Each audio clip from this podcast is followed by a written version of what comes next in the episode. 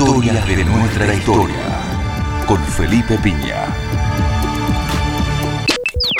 ¡Viva la patria se oye y el clamoreo! Inocente en la sangre cierto hormigueo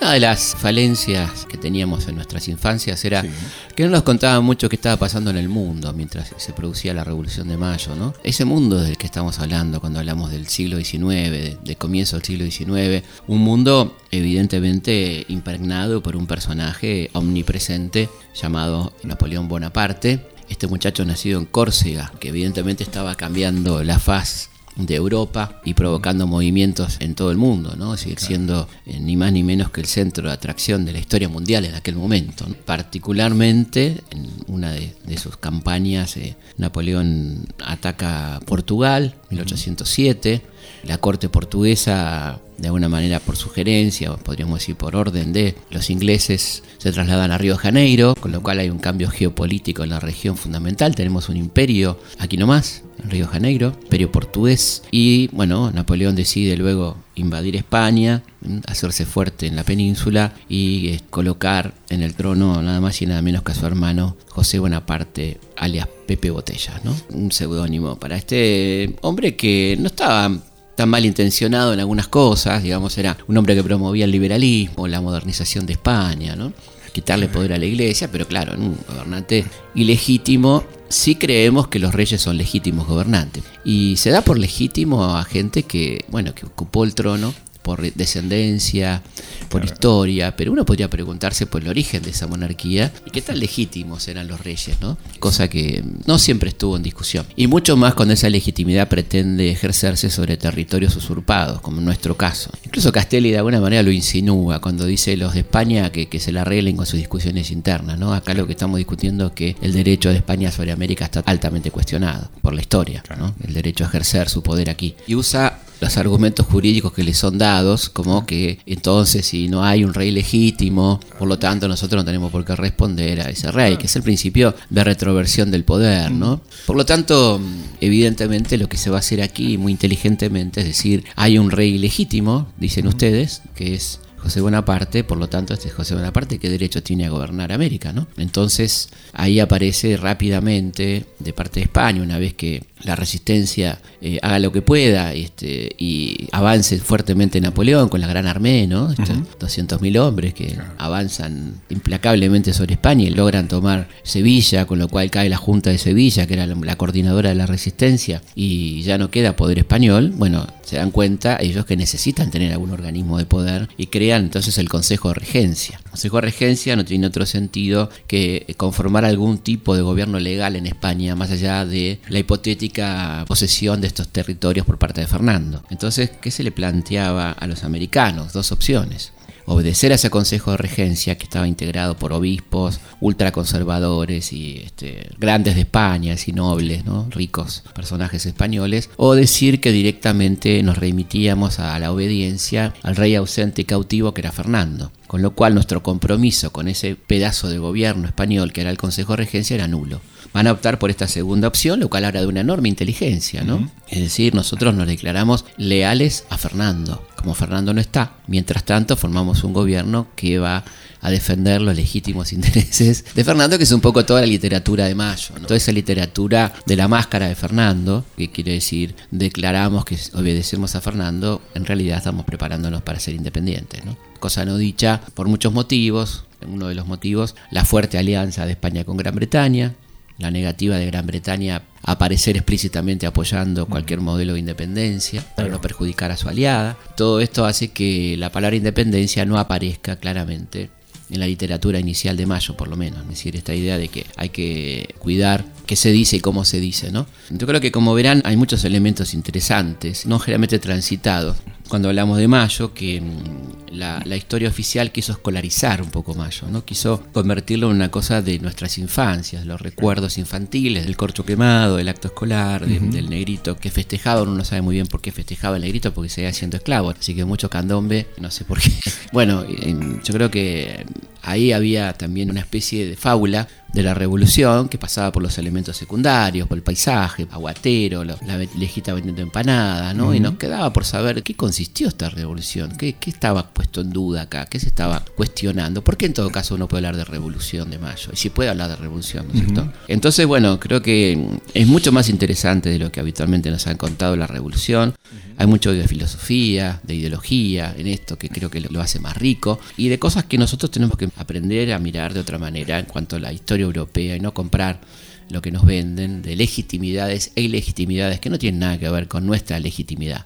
Cómo miramos esta situación y no con ojos europeos que no tienen nada que ver con los nuestros, no por ser xenófobos ni racismo al revés, sino porque no corresponden. Cada uno tiene que mirar con los ojos de, que tiene que ver con su historia, con su cultura, ¿no es cierto? Por lo tanto, la legitimidad este es un concepto que vamos a discutir y debemos discutir, ¿no? De estos reyes. Nuestra historia es una historia que uno podría remontar, esta historia de las rebeliones, a, los comienzos de la conquista, donde siempre hubo resistencia, afortunadamente, ¿no? La resistencia empieza apenas llega a Colón y seguirá, y tendremos, para ir a lo concreto, manifestaciones muy interesantes en la zona más culta de este virreinato que era Chuquisaca, la actual Bolivia, ¿no? Así era, ahí estaba una de las mejores universidades de América Latina, la Universidad de Chuquisaca, donde teníamos muchos de los nuestros estudiando, algunos de los mejores de los nuestros. Había pasado por ahí, ni más ni menos que Mariano Moreno, el querido Juan José Castelli, y estaba estudiando Bernardo Monteagudo, el genial tucumano, que escribe un hermoso libro satírico,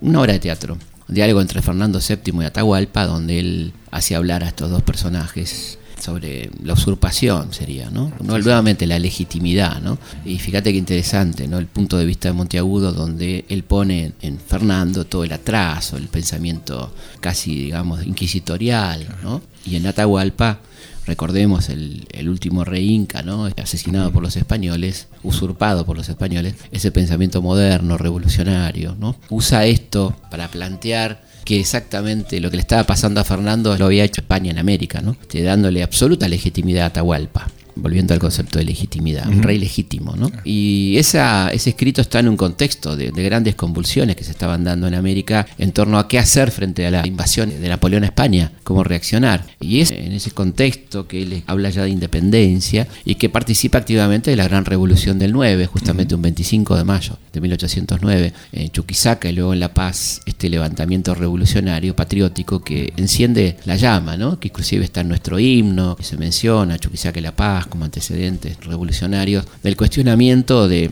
por qué España tendría que gobernar, ¿no? Cuando dice hemos vivido este, siglos en la estupidez, dice Monteagudo, ¿no? En el, en el sopor, soportando las cadenas, el oprobio, ¿no? De esta administración colonial, bueno, y un llamado a la independencia que es eh, notable, que va a repercutir, por supuesto, en este proceso que se está dando en Buenos Aires, una ciudad muy politizada a partir de las invasiones inglesas, ¿no? un hecho muy revelador para el pueblo de Buenos Aires en torno, por un lado, a la debilidad del poder español, de su incapacidad militar para soportar no solo una invasión, sino pensando en sus planes, en una sublevación, por ejemplo. Debilidad que se, se incrementa no en lo militar defensivo, sino en, la composición militar con la creación de las milicias, ¿no? en las milicias defensivas, milicias populares, que van a ser las grandes ganadoras en la victoria de 1807 contra Wildlock, ¿no? es decir, un cuerpo de milicianos muy importante que engloba a todos los varones de la ciudad prácticamente, que politiza muy fuertemente ese ejército y que evidentemente van a incrementar la discusión política en torno a, qué hacer, ¿no? con un virrey francés como Linier, con un este, español como Álzaga que se opone a ese gobierno y el camino evidentemente hacia una forma de autonomía o de gobierno propio que tiene mucho que ver con este episodio bisagra que son las invasiones inglesas. La tierra se quiere libre, esclava quieren que sea. Los que desde afuera vienen y la saquean.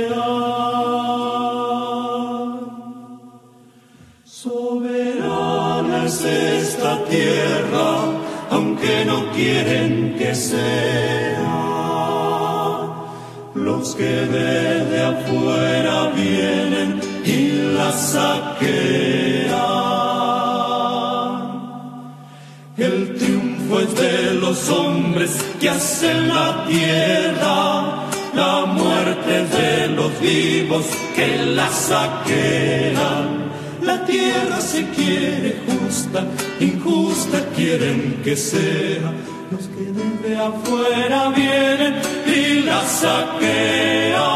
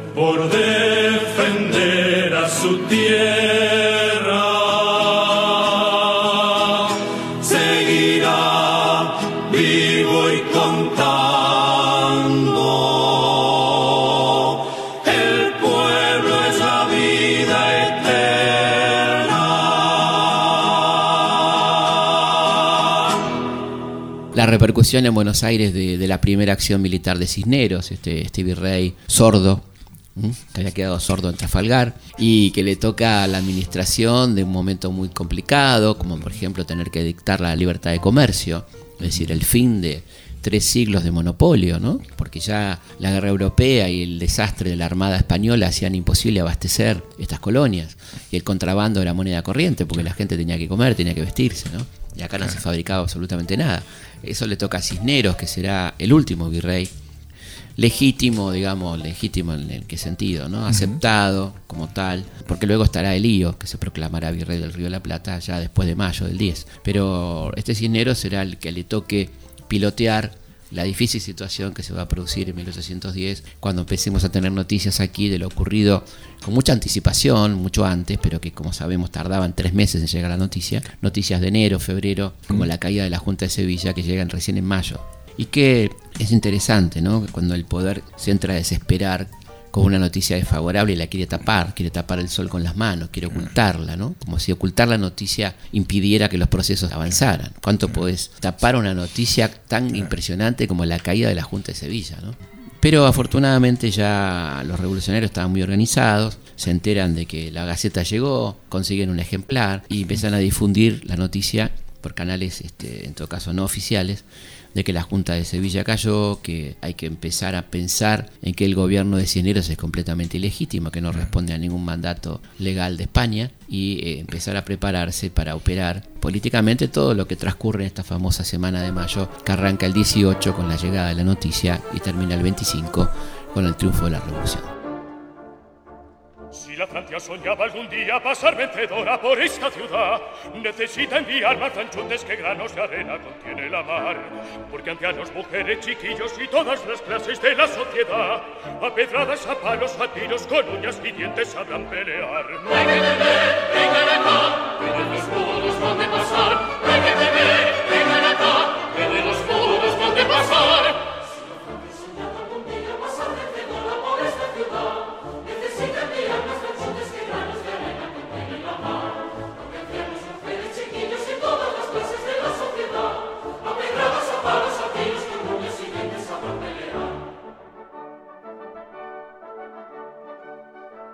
esos clarines quieren decir que pelemos hasta morir.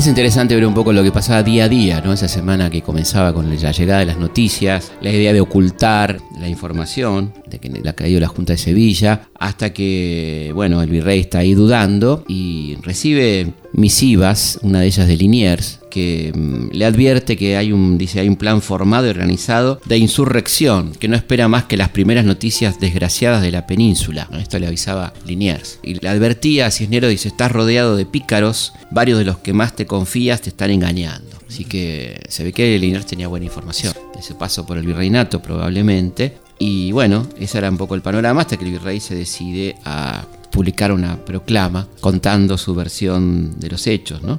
Para que la gente, bueno, ya sea la voz popular que estaba pasando y había que tener la voz oficial, ¿no es cierto? Pero bueno, Viene un momento muy interesante cuando justamente a partir de esto los cuerpos militares comisionan a Martín Rodríguez y a Castelli para que hablen con el virrey Cisneros. Es un diálogo altamente interesante que nos va a leer el doctor Martínez. Excelentísimo señor, tenemos el sentimiento de venir en comisión por el pueblo y el ejército que están en armas a intimar a vuestra excelencia la cesación en el mando del virreinato. Bueno, así nomás, ¿no? Sin anestesia, ¿no? Bueno, Castelli lo cortó en seco y le dijo, no se acalore, señor, que la cosa no tiene remedio. Rodríguez fue más allá y le aclaró, señor, no hemos venido a discutir con vuestra excelencia, son cinco minutos de plazo que se nos ha dado para volver con la contestación. Vea vuestra excelencia lo que hace. El fiscal Caspe se asustó un poquito, dice, llegó al virrey a otra habitación, a los cinco minutos volvieron un poco más compuestos. Cisneros miró a los delegados y les dijo, Señores, cuánto siento los grandes males que van a venir sobre este pueblo de resultas de este paso. Y bien, puesto que el pueblo no me quiere y el ejército me abandona, hagan ustedes lo que quieran. Caramba. Castelli le contestó, Señor, la persona de vuestra excelencia y su familia estarán entre americanos y esto debe tranquilizarle. Sigue contando Rodríguez, salimos de allí y nos dirigimos a la casa de la reunión diciendo, Señores, la cosa es hecha. Cisnero ha cedido de plano y dice que hagamos lo que queramos. Nos empezamos a abrazar, a dar vivas, a tirar los sombreros por el aire. En el acto salieron Beruti, Peña y Donado, con varios criados y canastas, a recolectar todos los dulces y licores que hubiese en las confiterías. Se puso una gran mesa en casa de Rodríguez Peña que duró tres días, cubriéndose de continuo para que entrara todo el mundo que quisiese a refrescarse. Bueno, lo que estaban buscando era que se convocara al Cabildo Abierto finalmente, Cabildo Abierto que se va a terminar convocando el día 22 para discutir la cesación o la continuidad del virrey. Esto seguía demorándose. Como para poner un poco más de presión, el 21 de mayo aparecieron sobre la Plaza de Mayo unas 600 personas de lo que se llamaba la Legión Infernal, dirigida por French, por Beruti, con simpatías con el sector morenista, para presionar efectivamente al virrey a que concretara esa convocatoria a la Plaza de Mayo. Curiosamente, el día 21 de mayo son los días que se pasa por alto la semana, donde hay participación popular, esto pasa bastante rápido, ¿no? Y bueno, es un día muy importante, es el día que consigue que efectivamente se convoque el cabildo. Ante la presión popular sale entonces el síndico Leiva a, a los balcones del cabildo, el síndico Leiva, y declara... Señores, el excelentísimo virrey está allanado y dispuesto a cuanto diga el cabildo, y categóricamente lo ha insinuado así.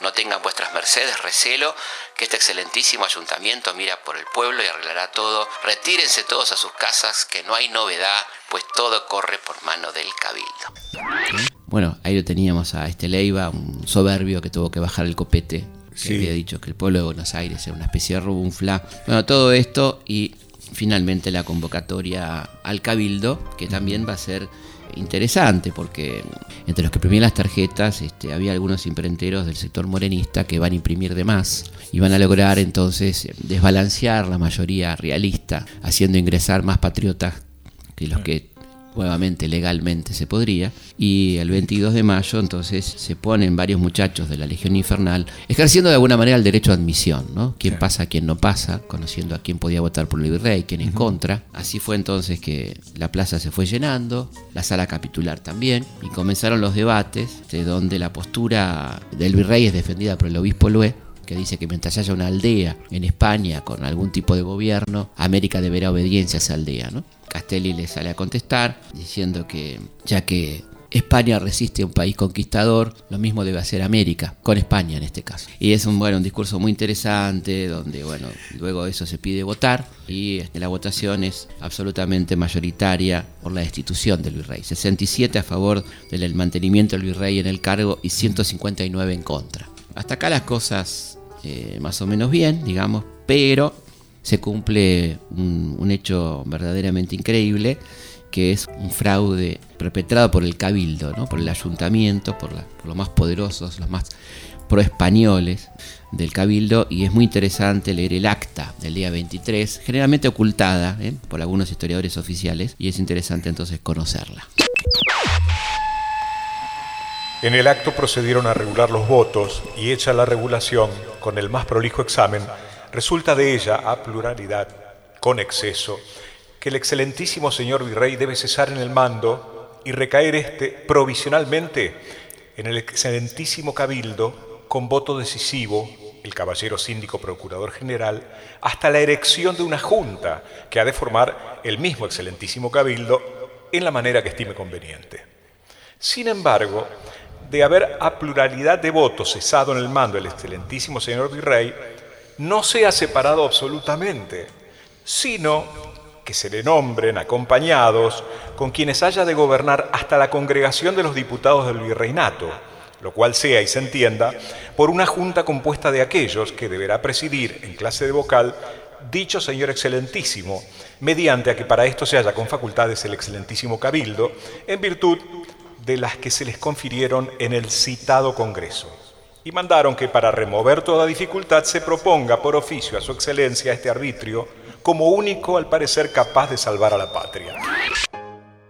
Bueno, ahí tenemos el fraude en toda su expresión, esta frase tan interesante, sin embargo, de haber pluralidad de votos cesado el mando, este siga en el mando, con una junta inventada, ¿no? Pero bueno, una truchada total que es lo que se conoce como la farsa del día 24, ¿no? que va a provocar absolutamente la reacción, ya no tan tranquila, de eh, los revolucionarios. Cuenta, por ejemplo, Saavedra. Nos opusimos seriamente a aquel proyecto. Dijimos que antes de anochecer convenía el pueblo se retirase a sus casas impuesto solamente de que el virrey ya no mandaba y que el cabildo quedaba encargado de aquella autoridad que el nombramiento de las personas de que había de componer aquella junta de gobierno debía diferirse para el día siguiente, advirtiéndoles no recayese dicho nombramiento en ninguno de los que veíamos electos en aquel acto.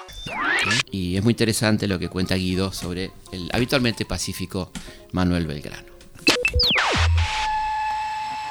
La situación cada vez presentaba un aspecto más siniestro.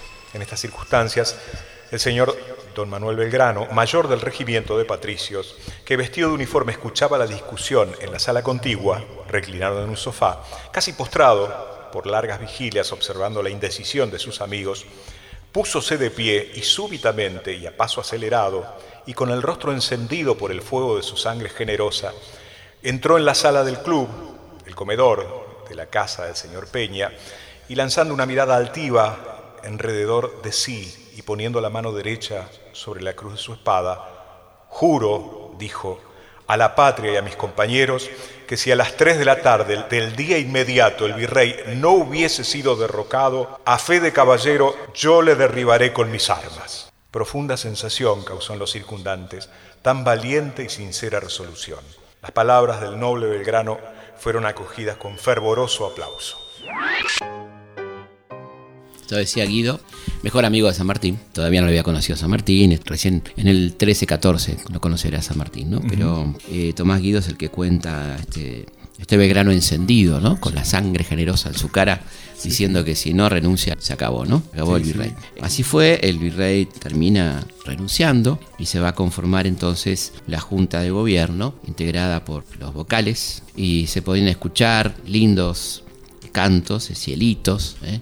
Entre la gente del pueblo. No queremos reina puta, ni tampoco rey cabrón, ni queremos nos gobierne esa infante y vil nación. Alarma a americanos sacudir esa opresión, antes morir que ser esclavos de esta infame y vil nación. Y también están los cielitos, ¿no? Los cielitos que te lo dejo a vos, mira qué lindo cielito que se cantaba en aquel momento. Cielito, cielo que sí, Aquí no se les afloja y entre las balas y el lazo, amigo Fernando escoja. Saquen el trono españoles a un rey tan bruto y tan flojo, y para que se entretenga, que vaya a plantar abrojos. Cielito, cielo que sí, por él habéis trabajado, y grillos, afrenta y muerte, es el premio que os ha dado. Cielito, cielo que sí, el rey es hombre cualquiera, y morir para que él viva, la pucha es una soncera. Allá va cielo y más cielo, cielito de la mañana, después de los ruiseñores, bien puede cantar la rana. Cielito, cielo que sí, el rey es hombre cualquiera y morir para que él viva, la puta es una soncera. Si perdiésemos la acción, ya sabemos nuestra suerte.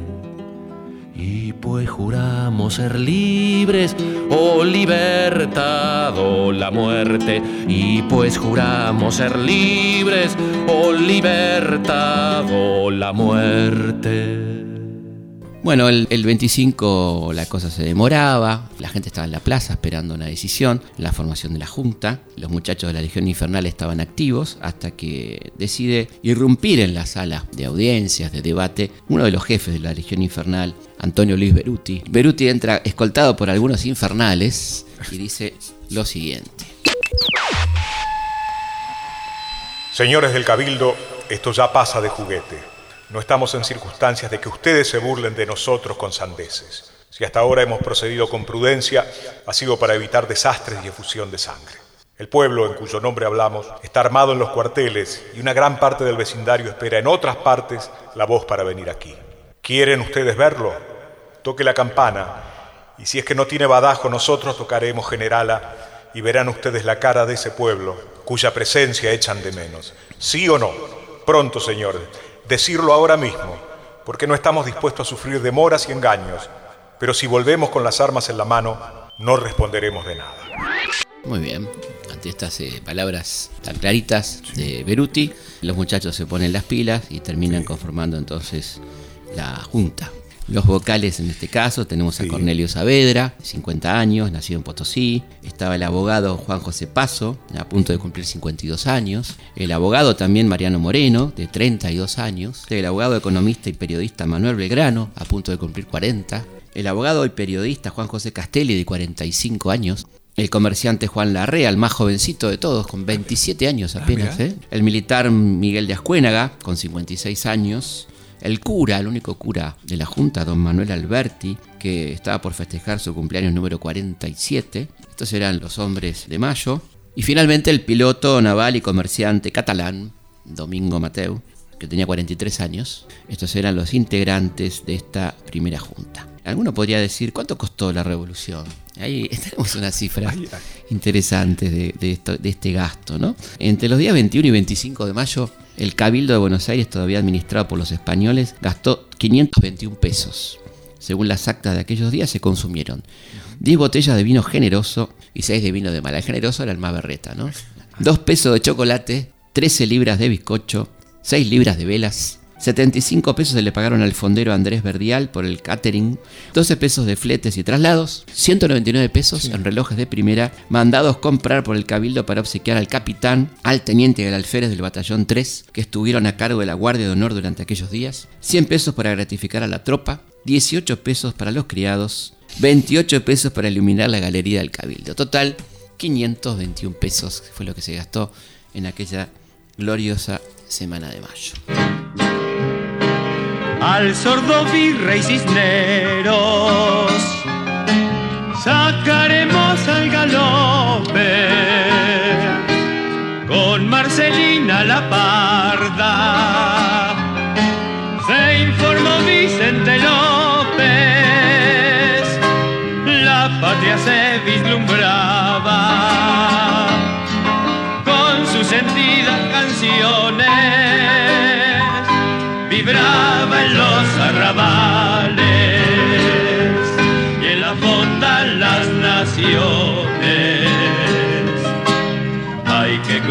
cuidarse los godos, preparando bien las cargas y en los cuarteles que sepa que hay boca para pagarlas.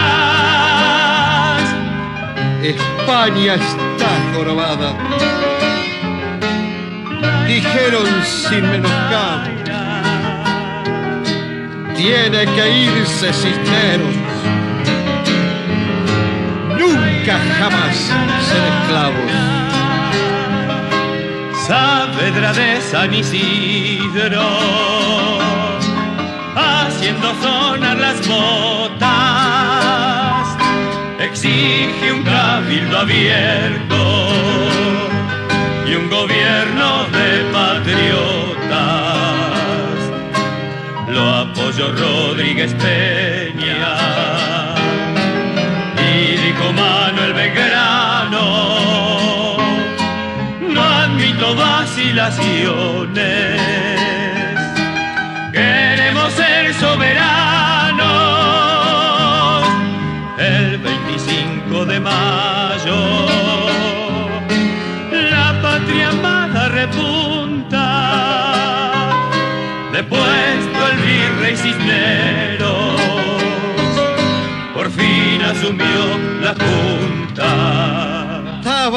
Con betún.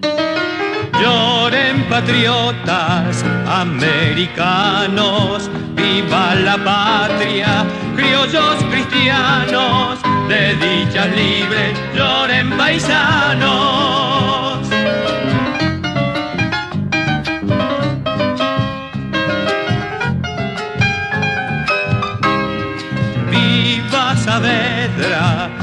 Viva Paso, vivan patriotas, vivan ufanos, ya somos libres, viva Belgrano. Contenidos y memoria histórica. Radio Nacional.